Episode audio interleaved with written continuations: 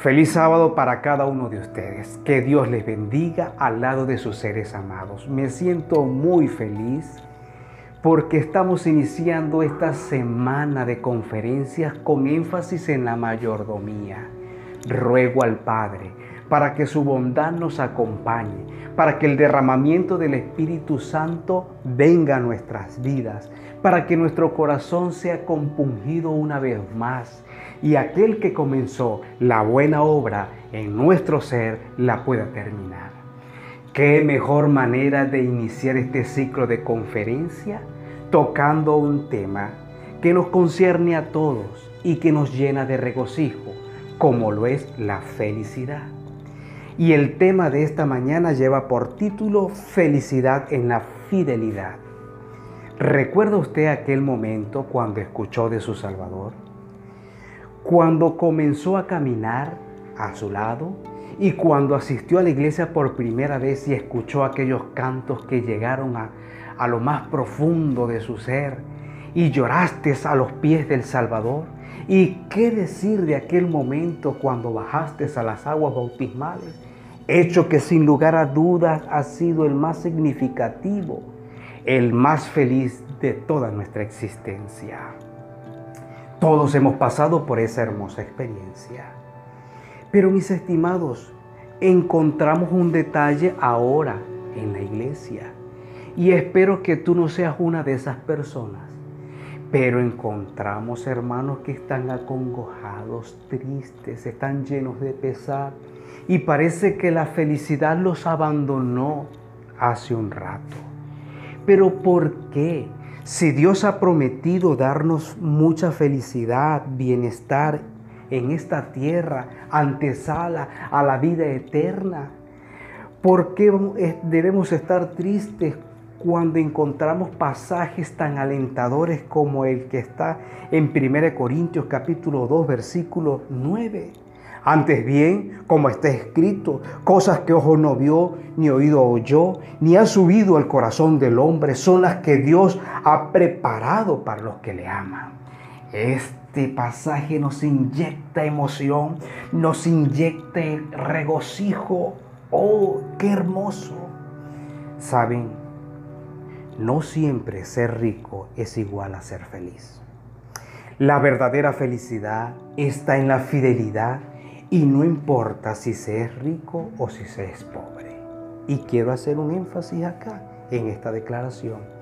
Ser feliz es agradar el corazón de Dios. Y Proverbio lo dijo muy bien en el capítulo 29, versículo 18. La felicidad es estar en paz con Dios en obediencia a su palabra. Allí está la felicidad. Tenemos hombres que a pesar de los momentos duros que vivieron fueron embargados por la felicidad. Uno de ellos está José, Job, Abraham, Mateo, Pablo y el mismo Jesús. Todos ellos nos hablan de las bondades que Dios hizo en sus corazones y por supuesto sus ejemplos anulan la teología de la prosperidad. Grande es Dios que no ha dejado a su pueblo adventista, sino que lo corona de favores, de manera general y de manera individual. ¿Saben ustedes por qué Dios nos ha dado bondades? Porque desea que nosotros la podamos disfrutar para nuestros propios beneficios, sí. Pero Dios pide que no nos olvidemos del menesteroso, del necesitado, y que no dejemos de hacer buenas obras.